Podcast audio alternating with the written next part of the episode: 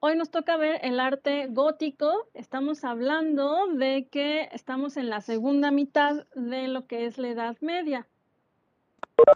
Entonces, vamos a ver que eh, primero en, relación al término, ¿no? El término gótico. Bueno, este no fue un término que se puso en la época, ¿no? Es decir, los artistas de la época no se denominaban a sí mismos como que estuvieran haciendo ese estilo.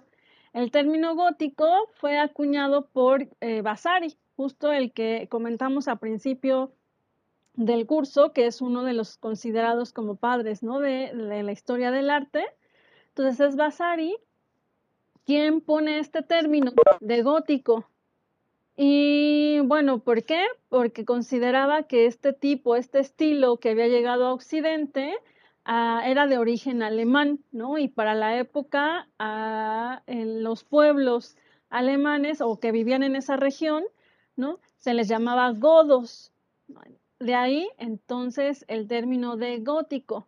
¿no? De hecho, vamos a ver cómo en el Renacimiento el gótico va a ser pues demeritado, ¿no? Porque se va a considerar que era pues de pueblos bárbaros. Sin embargo, bueno, ya después, em, en el siglo XIX, pues va a ser un estilo universalmente aceptado, ya sin este término también despectivo. Y vamos a ver cómo va a ir teniendo, a pesar de que tiene características similares en Occidente, sí va a tomar ciertas eh, particularidades ¿no? propias de cada región. A este término de gótico también en, tiempos posteriores los van a encontrar como estilo ojival, ¿no? por este por el arco apuntalado, ¿no? Y que eh, van a hacerle una similitud con las agujas, ¿no? Con el, el, ojo de las agujas, y de ahí va a tomar entonces el otro término de estilo ojival, ¿no? Entonces cualquiera de los dos términos, gótico o estilo ojival, es haciendo referencia a este periodo, ¿no? De la Edad Media y pues las características artísticas que se dieron en esta época. Y bueno, vamos a ver algunas cosas de contexto para entender el surgimiento y el desarrollo, ¿no? Ahora de esta nueva manera de eh, utilizar las artes y sus características. Entonces, por una parte, tenemos la revolución, una revolución técnica, ¿no? Que esta ya venía estando presente en las escuelas románicas y que, como bien vimos, fue difundida por los monjes del Cister. Entonces, esto todavía va a llegar, ¿no? A su máxima expresión también en el gótico, esta revolución técnica. Y bueno, a finales del siglo XII, entonces todas las eh, reglas, normas de las escuelas románicas, acuérdense no confundir románico con romano, ¿no? Estamos hablando aquí del periodo románico del siglo IX eh, al siglo XII. Y bueno, entonces a finales del siglo XII es cuando va siendo desplazado el arte eh, románico, se inserta el gótico y después el gótico va a ser desplazado por el renacimiento, ¿no? En cuestión artística. Y bueno, ¿qué vamos a tener? Ahora la difusión del gótico va a ser gracias a las cruzadas, ¿no? Entonces, el gótico va a llegar a zonas de Oriente y también, pues sabemos que en este periodo se van a hacer los primeros viajes, ¿no? En el siglo XV, eh, hacia América y entonces el gótico también va a llegar hacia nuestros territorios por los españoles.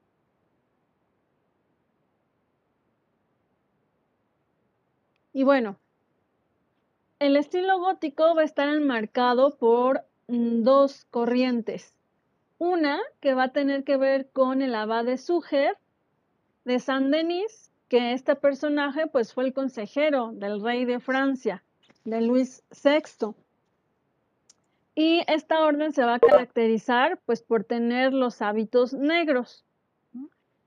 En el caso de Suger de Saint-Denis, pues él fue un eclesiástico, también recuerdan que para la época eh, lo religioso muchas veces también se entremezclaba con la parte política y esto pues no estuvo exento ¿no? En este caso, Suger de Saint-Denis, de también estar metido en la parte de la política, también fue historiador, ¿no? Eh, de Francia Y bueno, ¿qué pasaba con Súger de San Denis? Él había o procedía más bien de una familia de campesinos, había nacido en San Denis, en esa región, y pues fue eh, pasando ¿no? a, mejores eh, niveles en cuanto a la, la jerarquía ¿no? dentro de la iglesia y llegó a ser abad, ¿no? abad justamente de la abadía de San Denis en 1122. Y eh, cuando llegó a ser abad de esta abadía, pues enriqueció la nueva iglesia, ¿no? Así es que la basílica, la abadía de San Denis, pues llegó a tener un estilo pues muy em, rico, muy lujoso, Y es una de las que se quedan como representativas del estilo gótico, ¿no? Entonces la abadía de Súger pertenecía a la eh, orden de los benedictinos y pues entonces vamos a ver, como les comentaba, dentro de eh, su vestimenta, la utilización del negro en sus hábitos. Entonces a, a de San Denis también se le canonizó, ¿no? Posteriormente, y bueno, aquí vemos su representación en uno de los vitrales. Y por otro lado tenemos a otra corriente del gótico que va a estar encabezada por San Bernardo, ¿no? San Bernardo, este del que habíamos hablado un poco en estética, que no va a estar a favor de em, los adornos excesivos, de la riqueza, del lujo dentro de la iglesia. Y entonces, bueno, San Bernardo, que él va a ser el superior de la orden del Cister, va a prohibir, por una parte, los capiteles románicos, ¿no? Que hacían mucha alusión al bestiario, ¿no? Esto no va a estar dentro de sus normas de decoración para las iglesias y también entonces va a ser un retorno a la sencillez en cuanto a la decoración y estructuras de las iglesias y de las abadías para reflejar más bien un amor a Dios y a la Virgen, ¿no? Entonces ahí vamos a tener dos estilos, uno muy suntuoso y otro que va a tender más a la sencillez, ¿no? En el caso de la Orden del Cister, ellos en oposición también a los benedictinos van a cambiar sus hábitos por hábitos blancos. Y bueno, a mi derecha les puse la imagen de cuando está San Bernardo, pues comentando justamente acerca de la sencillez, de la no ostentación y en contra de eh, pues las formas del románico utilizadas para decorar, ¿no? Y como pueden observar, pues se ven con sus hábitos blancos. Entonces, bueno, ahí tenemos otra cosa que tenemos que tomar en cuenta.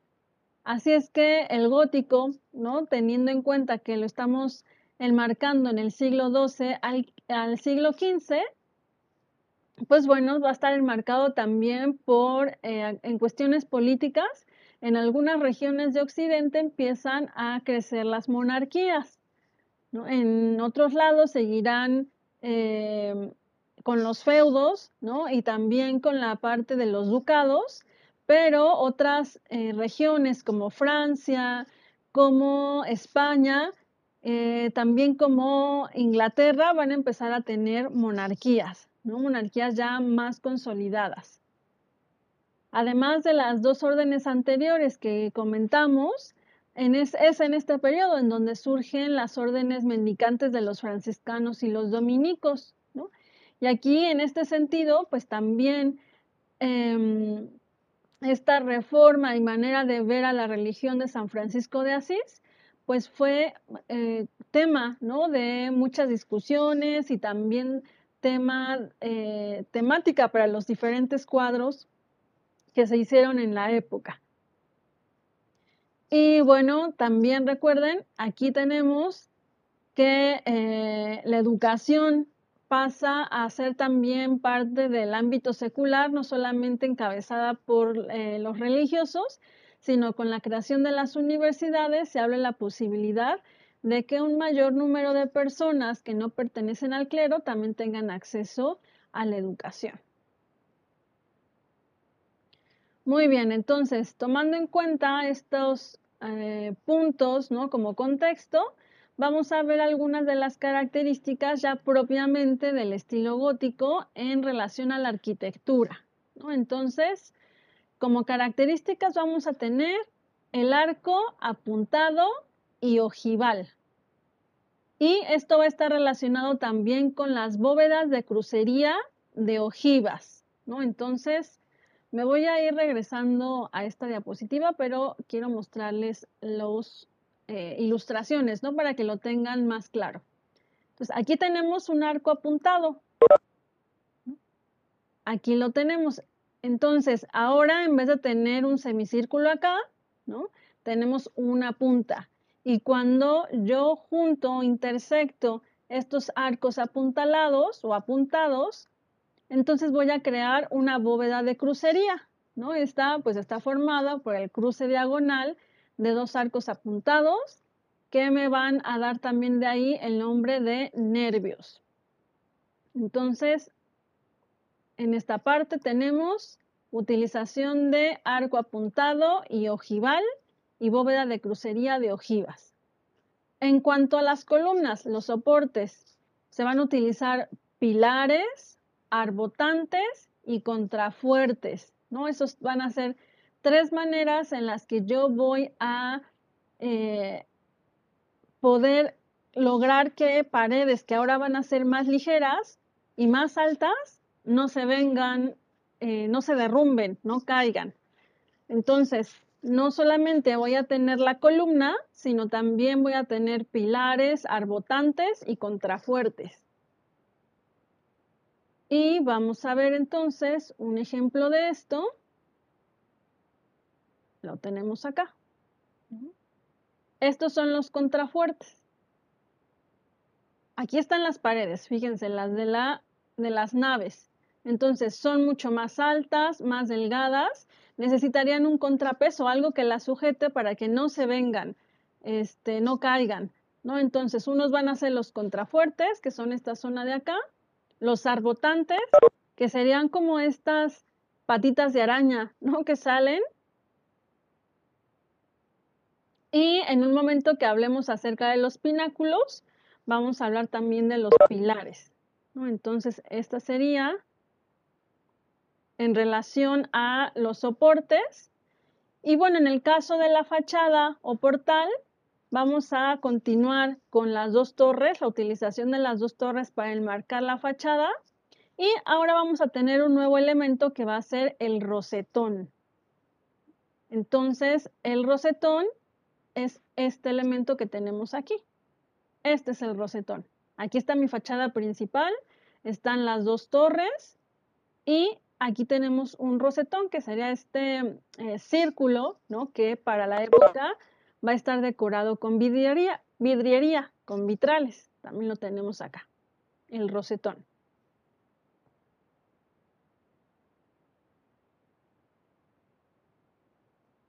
Muy bien, ahora en la misma fachada, ¿se acuerdan que en la clase pasada ya habíamos visto algunas características de la portada, fachada de las iglesias? Bueno, pues vamos a seguir con las arquivoltas, pero ahora van a ser arquivoltas en arco apuntalado, ¿no? Van a acabar en punta los arcos de las arquivoltas. Y el tímpano se va a dividir en, diferentes ocasiones, ¿no? En franjas horizontales. Y vamos a ver que se va a seguir decorando con relieve, ¿no? Entonces, en mi tímpano, que es esa parte ahora triangular, ¿no? Por la forma del arco apuntalado, es muy común que lo tenga dividido en tres secciones y entonces en cada una de esas secciones haya un relieve para contarme el tema principal que seguirá siendo similar al románico y por debajo temas secundarios. Entonces vamos a ver lo relacionado con la portada.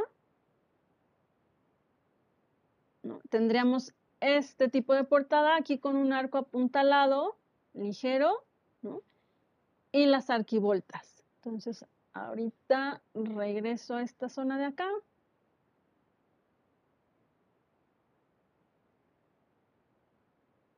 Y bueno, en el caso de las arquivoltas, como vieron, vamos a tener esculturas que van a estar adornando a esas arquivoltas.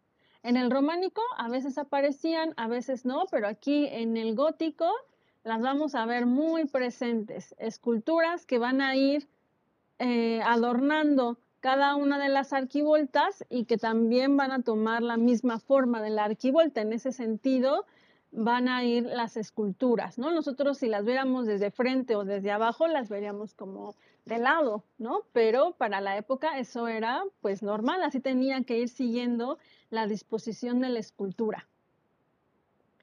Y bueno, ¿qué vamos a tener también en las arquivoltas? Vamos a tener doseles o chambranas que van a proteger a las esculturas.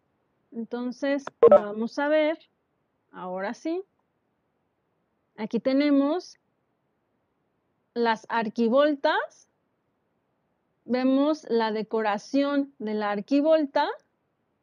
Y esto que está acá encima sería la chambrana, que va a proteger a la escultura de acá de la lluvia, del aire, ¿no? de cualquier, del polvo, del mismo polvo, para que se eh, pues mantengan por más tiempo en buen estado.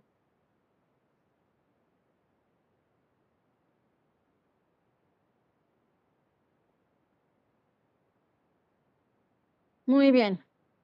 Ahora, otra cosa importante dentro de em, nuestra decoración de las diferentes iglesias, en el gótico vamos a tener el gablete o mondura triangular, ¿no? Que sirve como coronamiento. Entonces, esa es otra palabra que vamos a ir recordando, gablete o moldura. Y los gabletes son estos de aquí. esto que tenemos acá, esto es un gablete. Eh, la clase que vimos de mm, em, el imperio bizantino, ¿no? que les comentaba que la catedral de San Marcos ¿no? tenía decoración del gótico, son esos gabletes que tiene la fachada de eh, la Basílica de San Marcos, ¿no? En Venecia. Entonces, déjenme... Miren, aquí tenemos otro ejemplo. Este sería un gablete.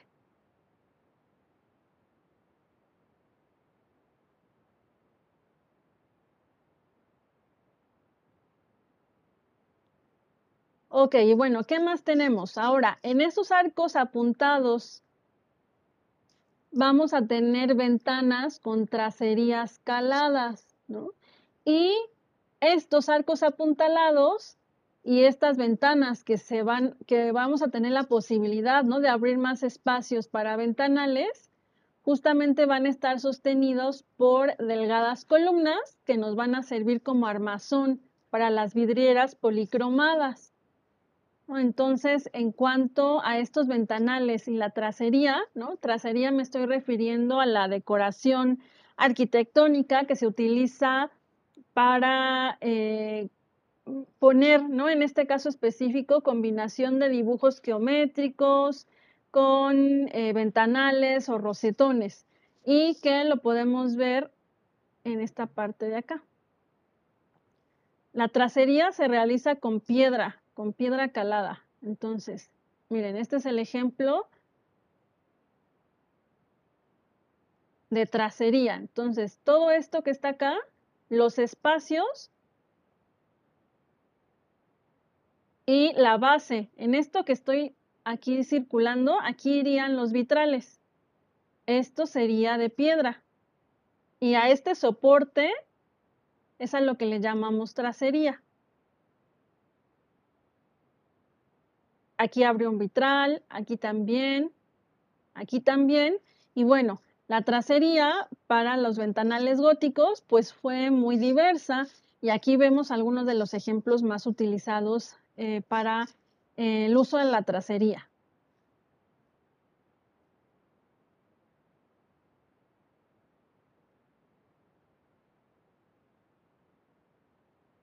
Y bueno, ¿qué otra cosa tenemos?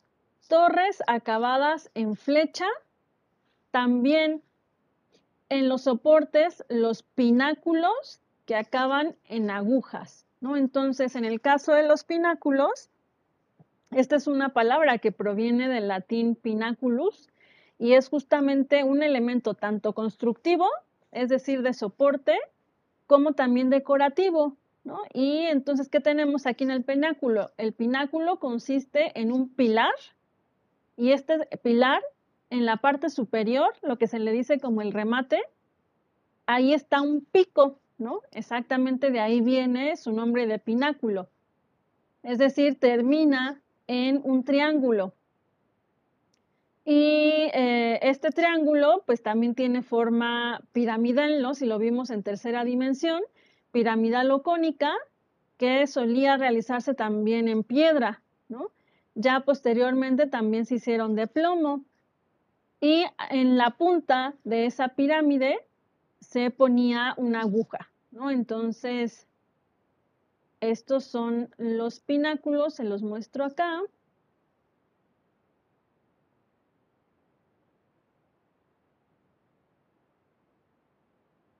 Miren, lo tenemos acá. Toda esta estructura es un pináculo, desde el soporte hasta su terminación cónica y la aguja. Y aquí tendríamos otros que estos son también de decoración, como para hacer la simulación. Todos estos son también pináculos.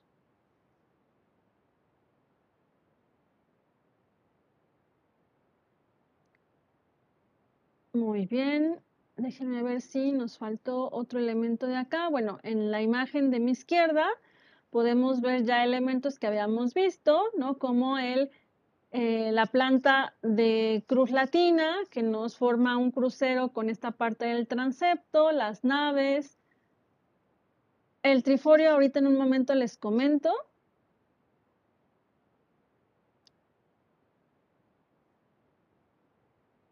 Y bueno, vamos a ver entonces aquí otros puntos importantes. Desde esta eh, mirada podemos ver mejor lo que serían los, los arbotantes que son estos de acá. Ahora, por el interior de la bóveda podemos ver ahora cómo se forman estos dibujos, que son los nervios. Esto lo vamos a conocer como nervios. Y la parte central donde están unidos los arcos es la clave.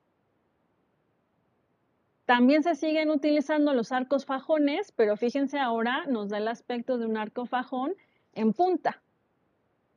Y aquí tenemos la bóveda de crucería, lo que se forma.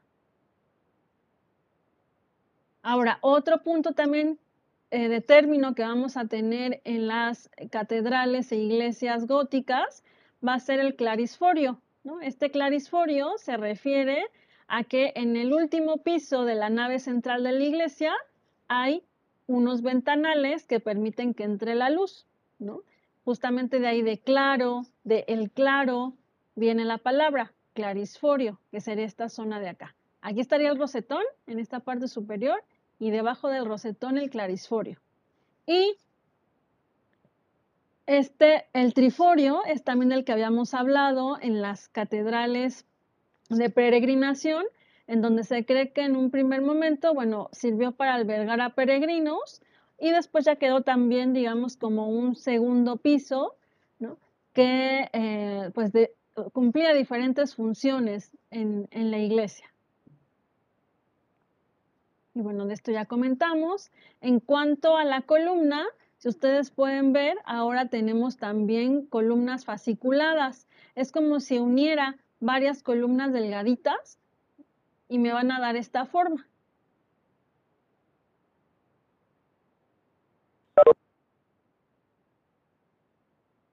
Muy bien, entonces, eh, recapitulando algunas cosas importantes a considerar de cómo, de los cambios que hubo entre el románico y el gótico en relación a la arquitectura, ahora vamos a tener en el gótico muros más altos y más esbeltos. Y para poder eh, lograr estabilidad en esos muros altos y esbeltos, se va a requerir de contrafuertes, arbotantes, que van a dar soporte a esos muros más esbeltos y entonces pues la luz ¿no? que penetra en la iglesia va a ser mucho mayor y también se pueden abrir más ventanales, más ventanas. Y estas ventanas ahora van a estar también decoradas por vidrería, ¿no? Va a ser algo también muy característico de la catedral gótica.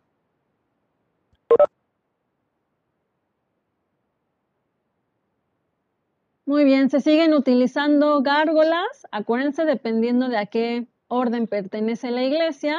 Si estamos hablando de la orden del cister, no se utilizan gárgolas, pero si estamos hablando del estilo de la abadía de San Denis, se siguen utilizando gárgolas.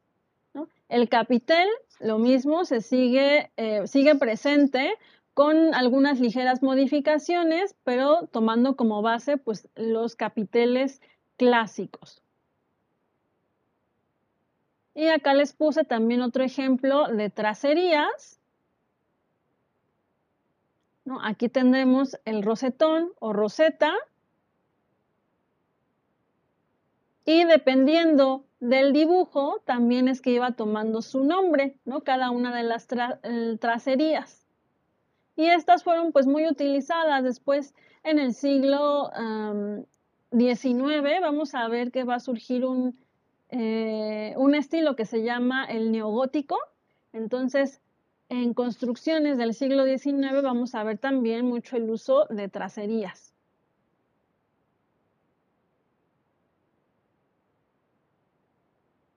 Muy bien. ¿Hasta aquí hay alguna duda? ¿Vamos bien? La maestra, ¿podría ver la imagen del claristorio otra vez? Gracias. Acá está.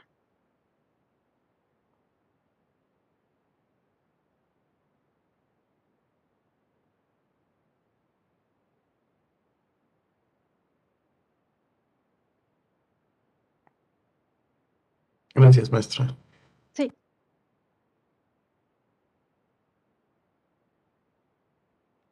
Muy bien, entonces vamos a hablar ahora de la planta de las catedrales.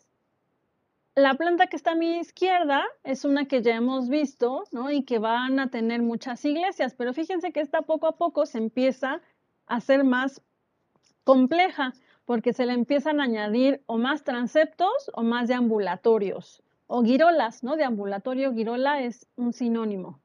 Entonces, vamos a llegar a la que tengo a mi planta de la derecha, en donde el transepto se ensancha, esta zona de anaranjado, si observan, mis naves laterales se duplican y también hay un mayor número de pequeñas capillas, ¿no? De capillas absidiales, ¿no? Entonces ahí tendríamos otro ejemplo de planta.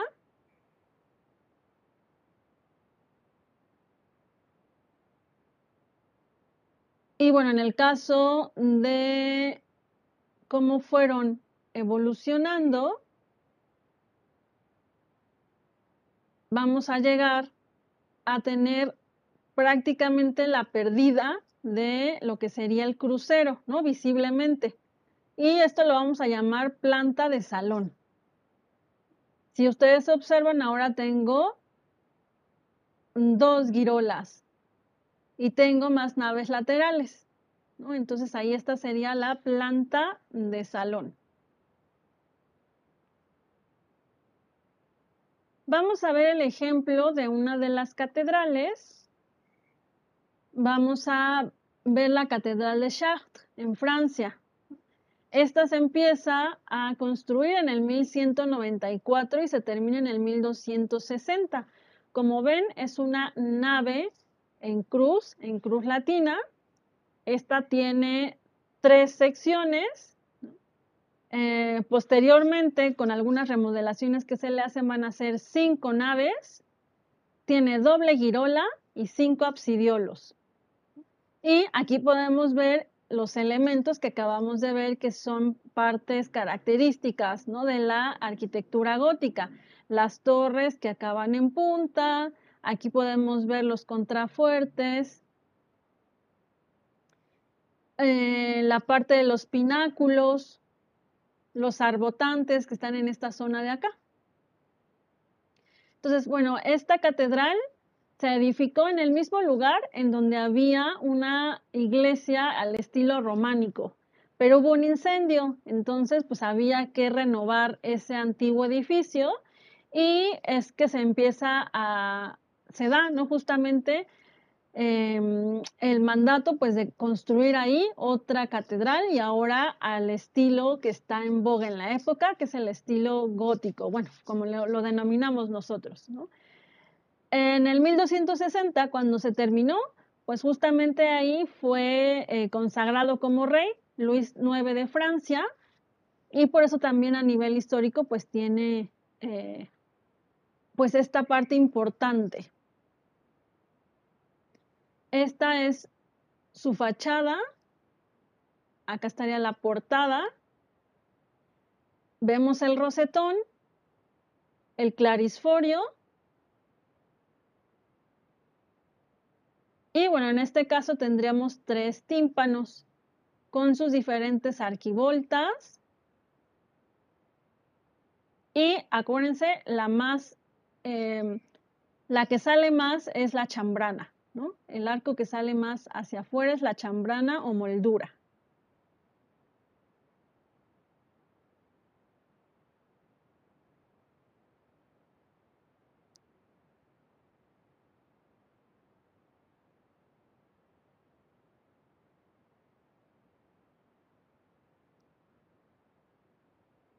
Este sería el interior.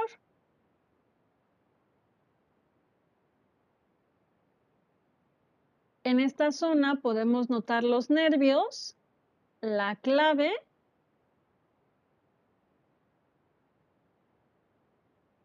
y bueno, también visiblemente vemos cómo están los arcos apuntalados.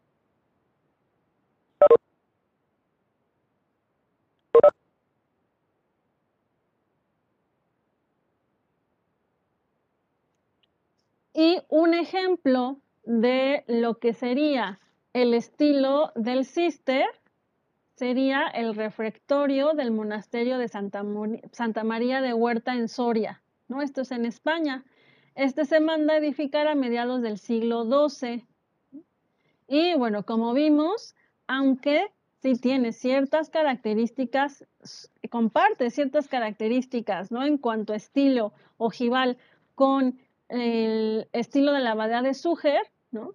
Em, vemos que la decoración, los ventanales son mucho más sencillos, ¿no? Seguimos en las características similares, el uso del arco apuntalado, los nervios, digamos que la estructura es similar, pero en lo que van a diferir van a ser en los elementos ornamentales. El refectorio, si ustedes recuerdan la clase que vimos los, eh, las partes del monasterio, pues es el, eh, la sala comedor, ¿no? El comedor en donde em, pues se reunían los monjes o donde a veces también invitaban a peregrinos a comer a la mesa.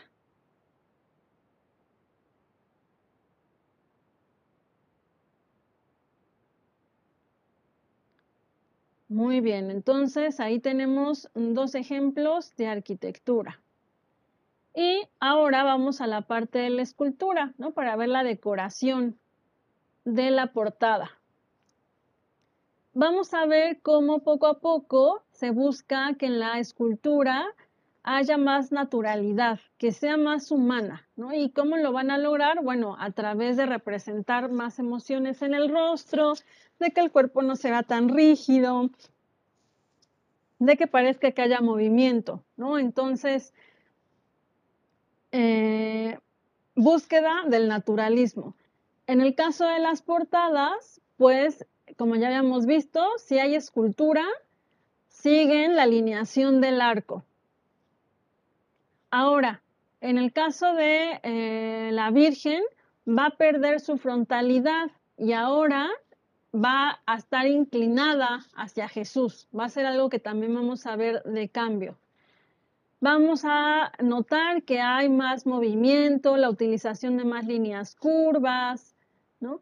Y que la escultura va a estar en portadas, retablos, sepulcros y sillería.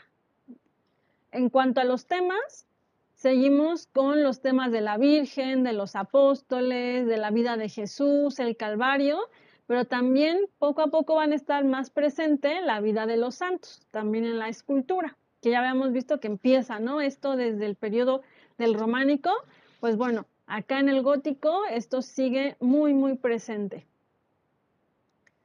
Así es que vamos a ver algunos de los elementos similares, ¿no? Que el románico en la portada, las arquivoltas, el tímpano, el parteluz, que es esta zona de aquel medio, y las jambas o derrames, que como ven en, este, en el caso de las portadas góticas van a ser más anchos. Entonces, todos estos elementos generalmente con escultura y algunos con mucha eh, escultura, muy decorados. Vamos a ver uno de los ejemplos. Esta es la puerta del Sarmental de la Catedral de Burgos, en España. Y bueno, vamos a ver los elementos que tenemos en esta portada. Nos vamos primero por la zona principal, que es el tímpano. ¿no? Recuerden que aquí está el tema principal. Si ven, lo tenemos dividido el tímpano en dos secciones, la parte inferior, la parte superior. Aquí es el personaje principal. Tenemos a Cristo. ¿Cómo se le llama la representación de Cristo bendiciendo? ¿Cómo se le dice?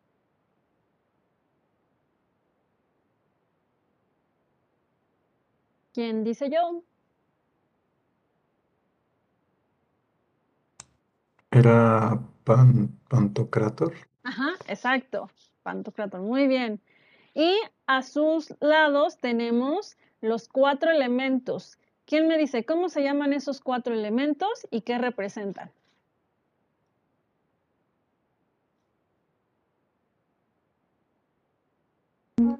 Bueno, sé que es este, como que, bueno, sabía que los cuatro, los que escribieron los, los evangelistas se representaban con animales, ¿no? Exacto, Hernán. Entonces, está representando a los cuatro evangelistas con sus animales respectivos, ¿no? Su símbolo respectivo, ¿Y cómo se llama este conjunto de cuatro? El mismo nombre ya no lo dice. Digo, el mismo número. Tetragrama. Casi. Tetra, estás bien. Morfos. Tetramorfos. Ajá, tetramorfos. Tetramorfos, sí. Exacto, tetramorfos, tetramorfos. Muy bien, y este es un ejemplo en donde tenemos eh, el símbolo del el evangelista, ¿no? ¿Quién recuerda por el ángel es representado, es utilizado para representar a qué evangelista? El ángel. A Mateo. Mateo, muy bien.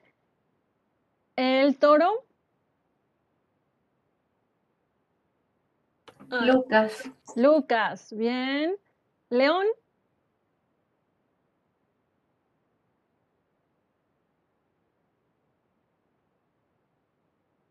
Marcos. Bien, Marcos. ¿Y el águila?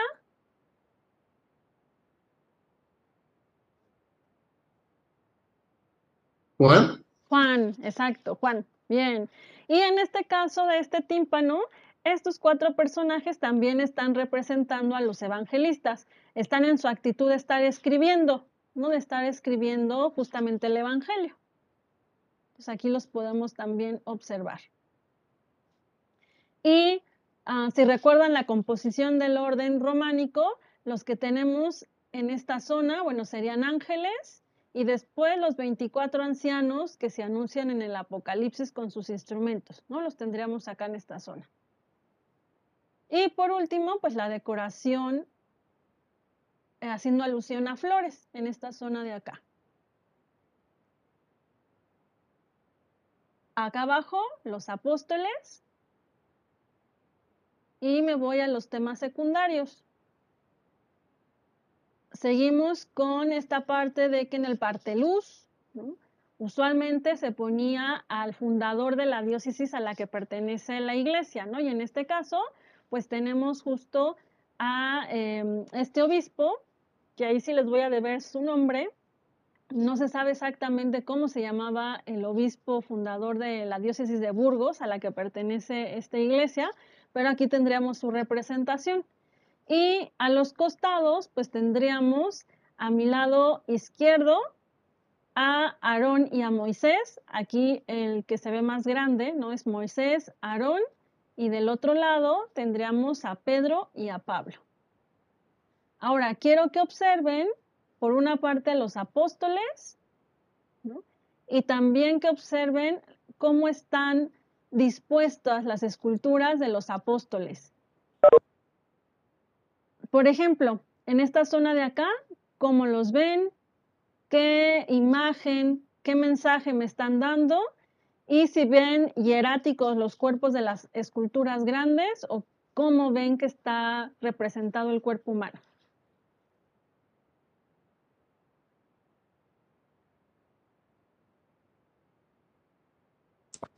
Pues sí tienen bastante más expresión en la cara, ¿no? En especial, bueno, a la izquierda creo que era el que era este Aarón.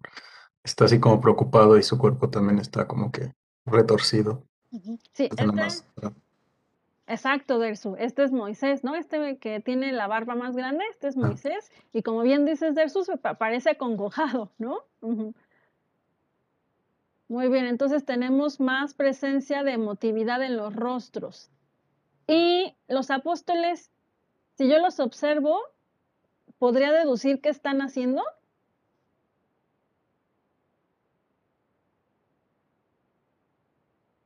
Parece que están como discutiendo algo, ¿no? Exacto, Hernán. Hay una plática, ¿no? Parece que discuten, hablan, comentan.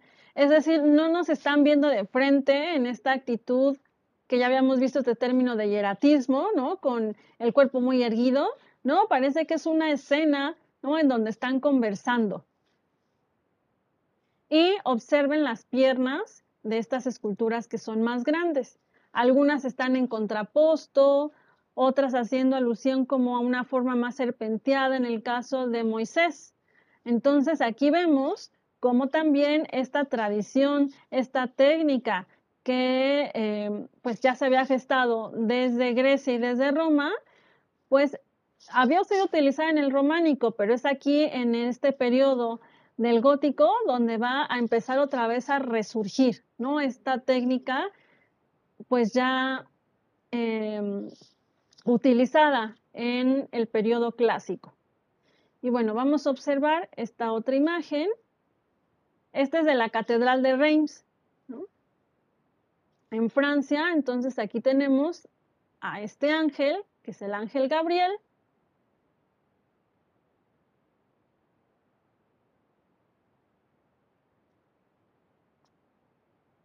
Y de la misma catedral, aquí la anunciación, los detalles,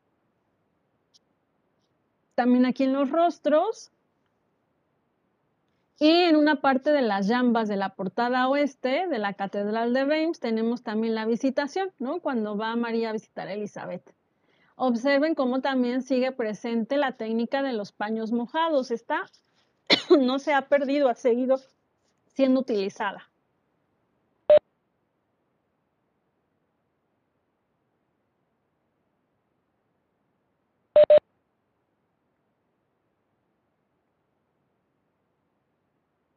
Y vamos a otro ejemplo. Esta es de la Catedral de Amiens.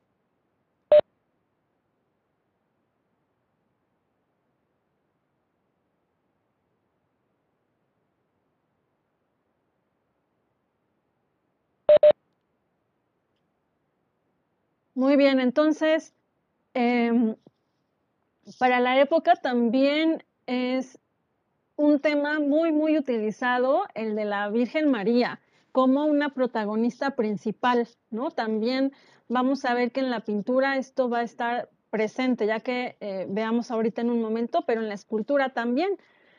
María, ¿no? Va a empezar a ser protagonista dentro de la escultura. Y aquí podemos observar, fíjense, lo que nos recuerda esos relieves romanos con los detalles.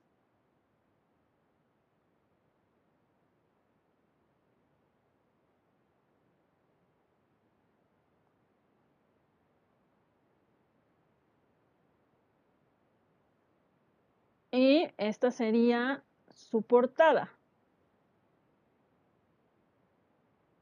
Entonces, fíjense aquí cómo tenemos a las jambas, pues con mucha escultura, más de dos arquivoltas, la chambrana, que está en esta parte de acá, aquí en este caso sí utilización de gárgolas,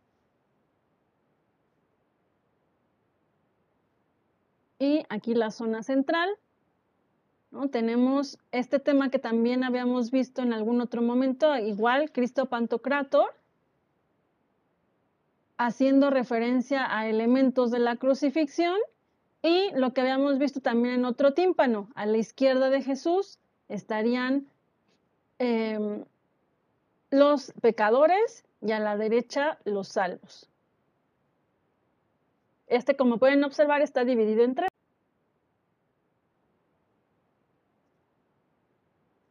Muy bien, entonces, en cuanto a la pintura gótica, como temáticas, seguimos teniendo temas evangélicos, los ciclos de la infancia de Cristo, la pasión, su muerte, y también la Virgen, como les comentaba hace un momento, se mantiene como una de las protagonistas dentro de las narraciones que vamos a ver en la pintura gótica.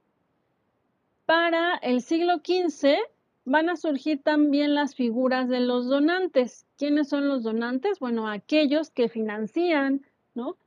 parte de las vidrieras, alguna sección de las vidrieras de la catedral, retablos, pintura parietal, ¿no? Entonces, quien subsidia, quien da los fondos monetarios y quiere pasar o quiere ser representado, son a los que vamos a llamar como donantes, las figuras de los donantes. Ahora, ya habíamos visto un poco esto, ¿no? En, el arte bizantino, cuando hablamos del emperador Justiniano, que él pues quiso, ¿no? También ser inmortalizado a través de una escena, ¿no? En, el mosaico. Bueno, para este periodo del siglo XV va a ser muy común ver las figuras de los donantes en retablos, como les comentaba, en vidrieras, pero no los vamos a ver de frente, los vamos a ver de lado y en actitud, de adoración, ¿no? Hacia la divinidad. Eso también es muy importante. Eh, van a empezar eh, a hacer también frecuencia los retratos, ¿no? Y los fondos de los paisajes, poco a poco, van a empezar a ser decorados con naturaleza, ¿no? Con naturaleza, no tanto fondos eh, sólidos con colores sí vibrantes, pero con tonos eh, sólidos, sino que poco a poco también vamos a ver la inserción de los fondos en los fondos de la naturaleza.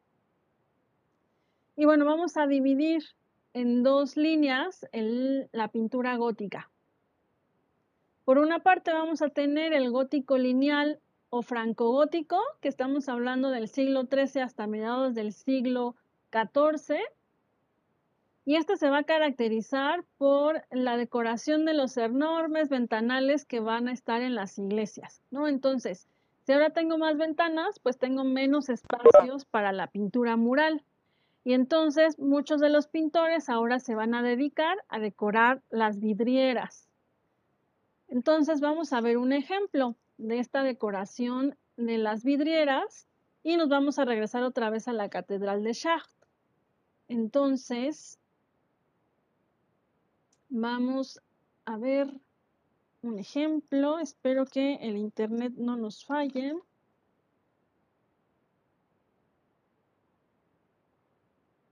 Les voy a poner la liga por si se llega a trabar o algo. Y si no pasa nada, aquí nos vamos juntitos. Entonces, este sitio es de mis favoritos. Están todos los vitrales de la Catedral de Chartres y explicados.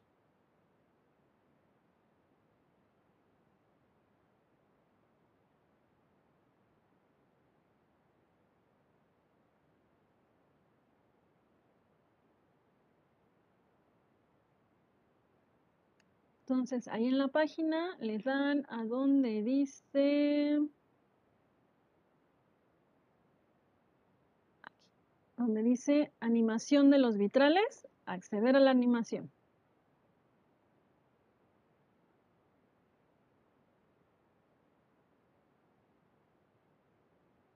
Y de mi lado izquierdo está la planta de la catedral y se va a ir iluminando ¿no? Dependiendo de dónde esté la sección en la que yo estoy. Pero fíjense, todos estos cuadritos son vitrales, vitrales, vitrales, vitrales por todos lados. Entonces, cada uno de los vitrales tiene un pasaje específico. A mi derecha pueden ver los temas, ¿no? Noé, la vida de San Eustas, José, la vida de San Nicolás. Entonces vamos a ver alguno, uno como ejemplo y ahí les dejé la página para que después con más tranquilidad puedan observarlo a detalle. Entonces vamos a ver el, la parábola del hijo pródigo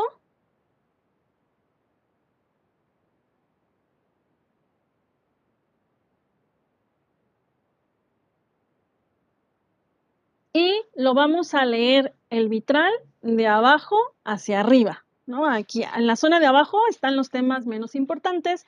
Conforme vamos subiendo en la vidriera, van siendo los temas jerárquicamente, ¿no? Más relevantes. Entonces, primero, en la parte inferior,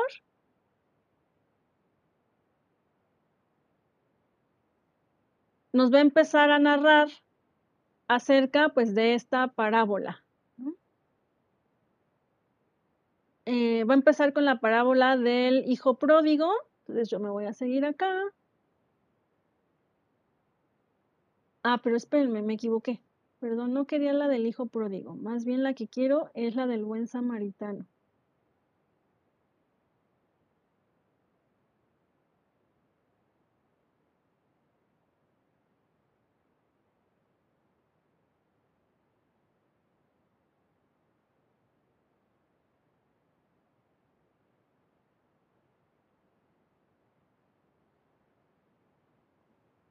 Un. Baja, baja, baja.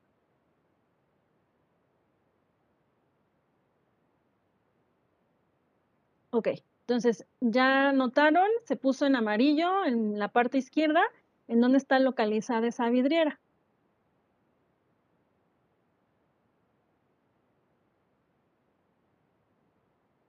Muy bien, entonces,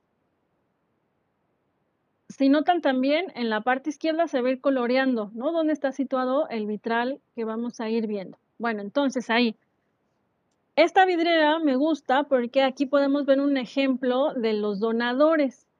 Los donadores podían ser un individuo, una familia o un colectivo, un gremio. Entonces, en el caso de esta vidriera del buen samaritano, los donadores fueron todos los que se encargaban en trabajar el cuero, ¿no? En especial los que hacían los zapatos, los botines, ¿no? Entonces, juntaron su dinerito, hicieron su vaquita este gremio y patrocinaron esta vidriera, ¿no? Y entonces van a ser representados en la parte inferior de la vidriera para pues ser eh, recordados, ¿no? Como los que ahí aportaron, hicieron su aportación a la decoración de la catedral. Y aquí los podemos observar, ¿no? Cómo están representados trabajando el cuero. Y aquí los vemos, como les comentaba, en actitud de adoración. Ahí estarían representados.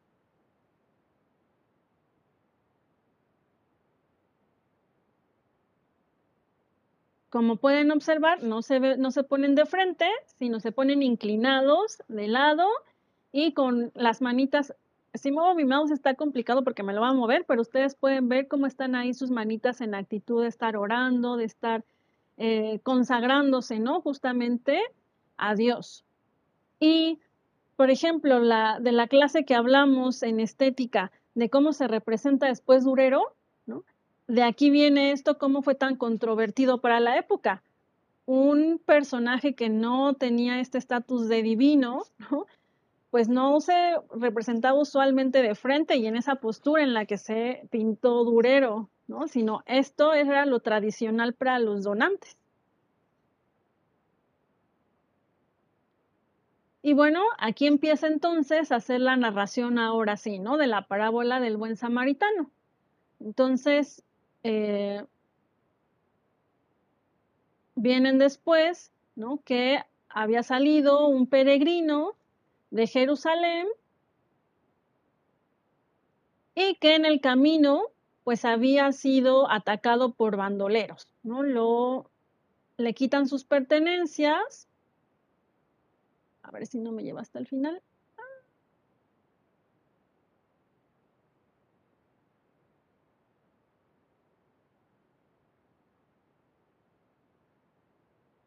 Listo. Y lo atacan, ¿no? Ahí podemos ver en el cuadrito del medio cómo le están atacando. Y entonces después, ¿no? Comenta, comenta que va pasando por ahí entonces, por ese camino, pasa un samaritano y lo ve, ve que está herido y entonces pues decide ayudarlo. Y ahí vemos otro fragmento, lo sube en su caballo y lo lleva a una posada para que lo cuiden, ¿no? Y les comenta que después va a regresar él para ver cómo sigue. Pues ahí se acaba en esta parte la narración de la parábola del buen samaritano. Después va a empezar ahora a relatar la creación. Entonces, fíjense, ahí se ve cómo está pues Dios creando a Adán, ¿no? soplándole el aliento de vida. Noten cómo se representa el cuerpo, por ejemplo, el cuerpo de Adán desnudo, cómo se dan los efectos de aparente fondo, de que hay, ay, es que si me muevo me, se va muy rápido.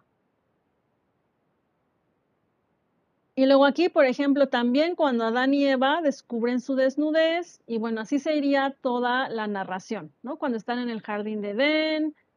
Miren, aquí está la representación de cuando es creada Eva, como la toma de una costilla.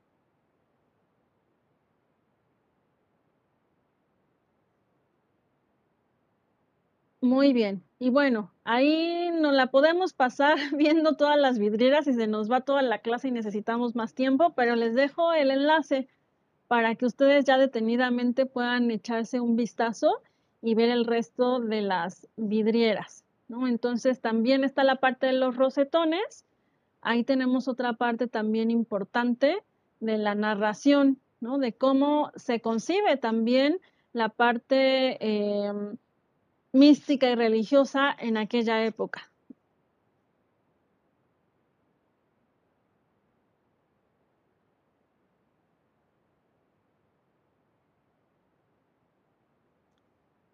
Muy bien, ahora vamos a pasar a las miniaturas. También para la época, eh, la pintura en tabla se hacía en formato pequeño y esto también tenía que ver para adornar altares de iglesias más pequeñas o retablos de pequeñas capillas, ¿no? Se empezó a utilizar también la pintura en tabla a miniaturas. Este estilo, pues, es Francia quien tiene en la cabeza, ¿no? De difundir y del desarrollo de este estilo. Vamos a tener entonces la utilización de eh, superficies coloradas en tonos muy intensos, tonos planos, ¿no? Y sobre todo programas iconográficos relacionados con la vida de Cristo y bueno, los temas que les acabo de mencionar. Vamos a ver un ejemplo de eh, la pintura en miniatura y también la pintura en tabla.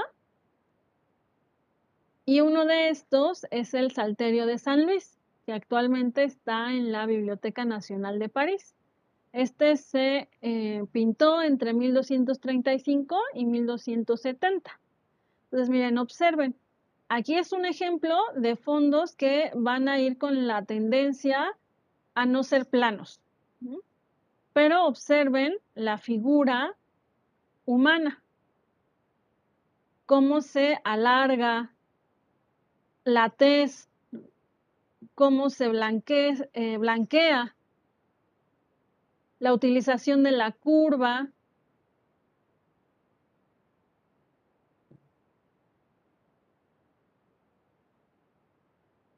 Y otra vez, poco a poco, el regreso de la naturaleza en también la representación de la pintura.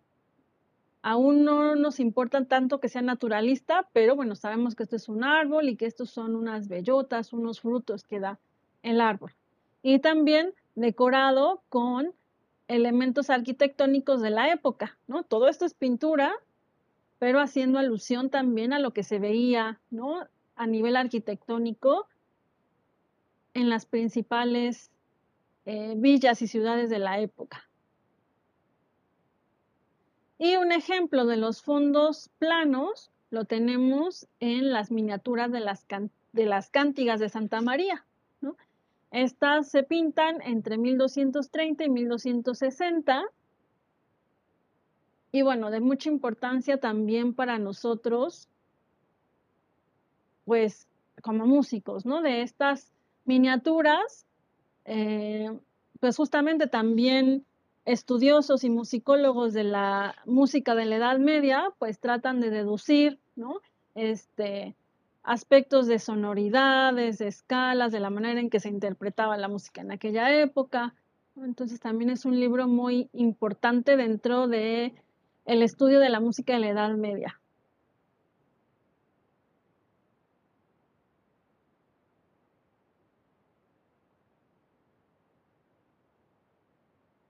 Fíjense cómo también se sigue utilizando o buscando que parezca que hay fondo. Noten los pies, ¿no? Cómo están dispuestos y eso me da la sensación de que hay fondo, profundidad.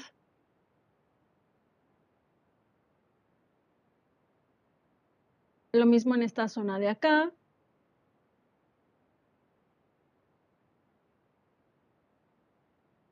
cómo también está presente la enseñanza, ¿no? Por parte del clero, también de aspectos musicales.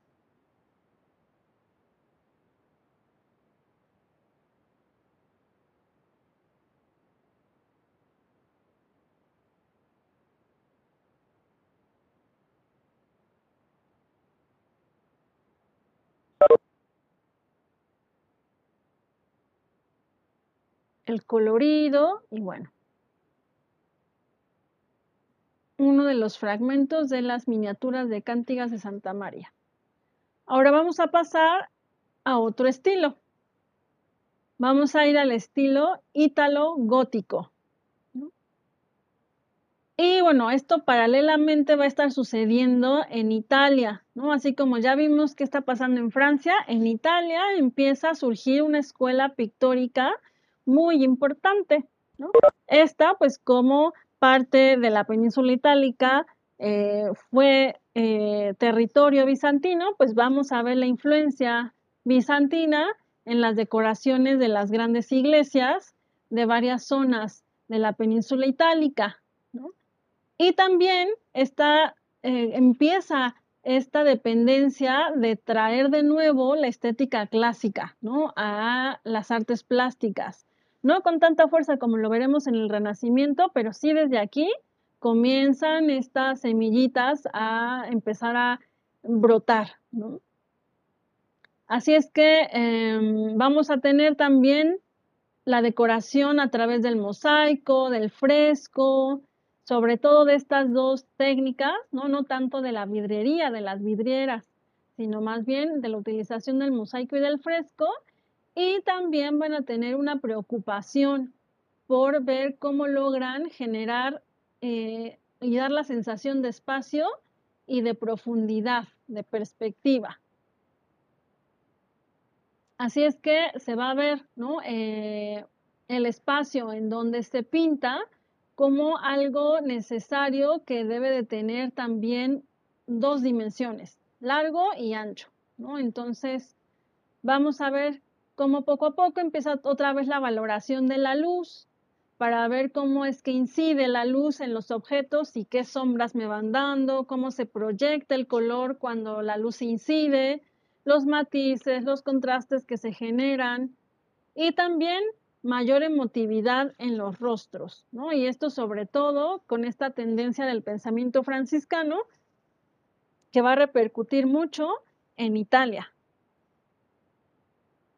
entonces vamos a ver dos centros importantes en relación a la pintura que van a ser Florencia y Siena. Y bueno, de ahí entonces ustedes pueden deducir cómo Florencia no surgió espontáneamente, ¿no? El Renacimiento, sino que ya se venía preparando eh, años atrás, ¿no? Este paso que se daría también en las artes. En Florencia, ¿quién va a ser el gran maestro? Giotto.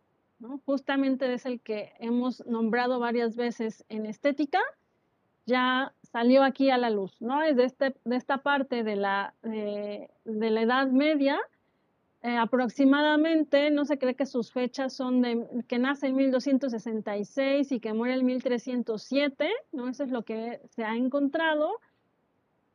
Y una de sus grandes obras es la decoración de la capilla Stroveñi en Padua.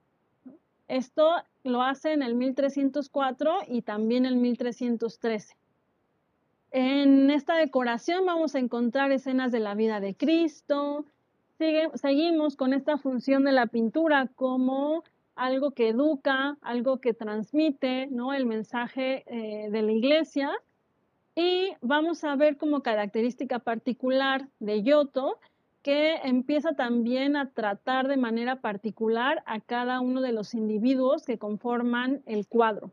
¿no? Entonces, gestos, miradas, cómo se relacionan los personajes unos con otros, van a estar eh, muy bien estudiados y Giotto quiere ¿no? que cada personaje que esté presente en su cuadro vaya teniendo una individualidad.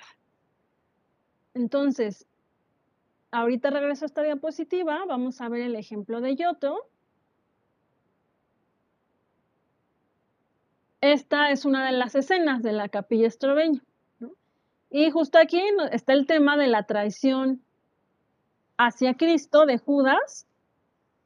Y bueno, podemos observar desde el colorido, desde el color, la paleta que utiliza, con estos colores mucho más vibrantes, hacia cómo cada uno de los eh, individuos, de los personajes, van tomando sus propias facciones.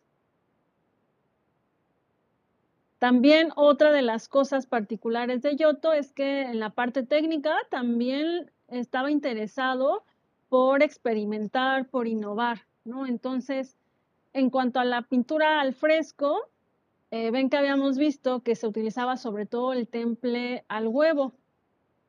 Bueno, ahora este, esta técnica del temple al huevo también va a ser em, reemplazado la yema del huevo por un batido que hace de jugo de yemas de arbusto. ¿No ven que, por ejemplo, cuando nosotros quitamos un higo, sale una lechita, ¿no? Blanca. Bueno, pues va a utilizar también esa lechita, ese látex de los, higos de los higos verdes para lograr unas tonalidades más claras y colores más vivos. ¿No? Eso en relación a sus innovaciones técnicas y esta curiosidad que tiene también por experimentar y tener eh, otros eh, aspectos en los pigmentos.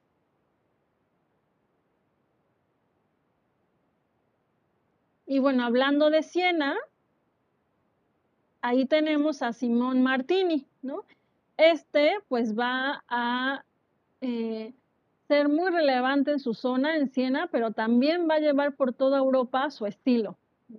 Vamos a empezar a, ver también que poco a poco, en esta transición de estos pintores, ¿no? que son ya eh, la colita de, la Edad Media hacia el Renacimiento, también van a empezar a tener y a tener mucho prestigio, ¿no? Y empezar a, cambiar de ciudad.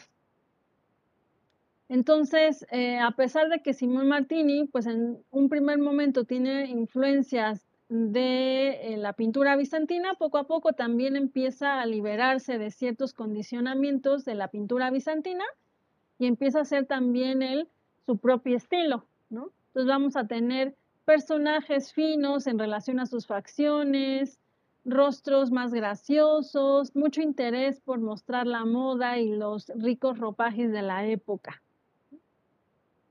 Y bueno, aquí vamos a ver una de sus pinturas, que también es de las más famosas de Martini. Es la Anunciación.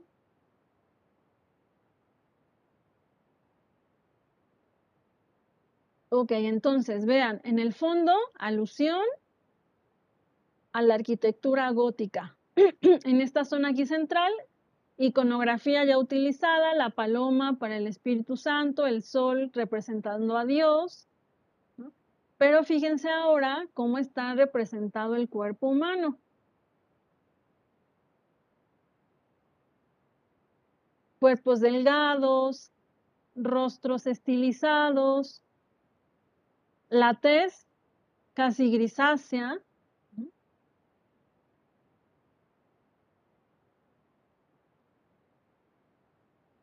Y si observan también, va a buscar en todo su conjunto también eh, simular el movimiento. ¿Qué eh, elemento del cuadro nos dice que hay un movimiento en, el, en la escena?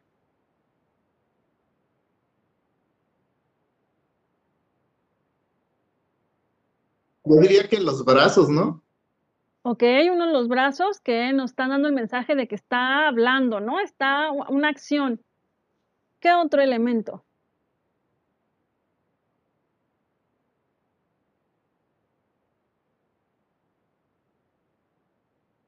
Bueno, la, la ropa de, bueno, de San Gabriel. Bueno, Sí, exactamente, Hernán. Muy bien. Esta que tiene como capa, ¿no? Acá parece que está volando, nos da como esa representación, ¿no? De que parece que está volando. Bien, entonces ahí tenemos otro elemento.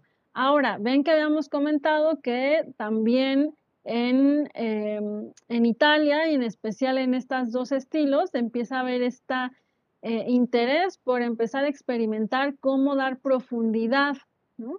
Lo que vamos a llamar perspectiva.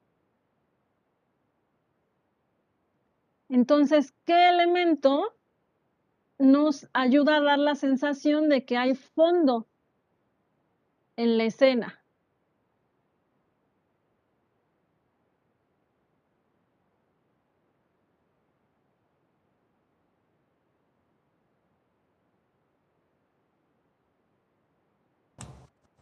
¿Podría ser el piso? Ok, el piso. Bien, el piso es uno de los elementos. Las tracerías. Las tracerías, exactamente, también. ¿no? Y estas microcolumnas, ¿no? Estas columnas muy delgadas, que si las viéramos también eh, de manera realista, diríamos, no, pues es que no puede ser posible porque estas columnas muy delgaditas estarían inclinadas, ¿no? Esto no sería posible que las viéramos más enfrente, ¿no? Eh, y, que y que estén saliendo de la parte del fondo. Entonces ahí empieza esta experimentación, cómo hacer que se logre la profundidad, la perspectiva. Y fíjense también en el florero, ¿no? Puesto también estratégicamente ahí, que me ayuda a remarcar también esta parte de que hay un fondo, de que hay profundidad. Y acá Víctor también nos había puesto que otra cosa para hacer referencia al movimiento, la mano en la capa de la que está sentada. Ok, que es María, ¿no? Esta es la Virgen María y la capa, bueno, acá, esta- ¿a esta te referías, Víctor, o a esta de acá atrás?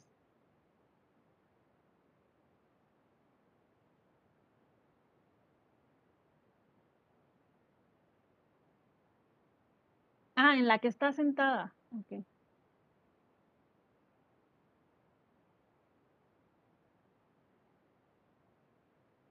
Bueno, entonces podemos ver ahí estos intentos, ¿no? Por buscar eh, profundidad y ahora también nos vamos con la parte del color, buscar contrastes y matices, ¿no? Como pueden observar, pareciera que el foco de luz está de este lado, siendo este espacio el más luminoso y conforme va llegando menos luz, va habiendo más sombra, ¿no? Entonces también otro elemento de interés para los pintores y en especial para Martini, ¿no? En relación a la luz y sombra.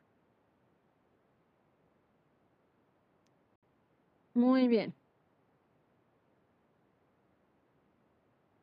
Entonces, hasta aquí alguna duda.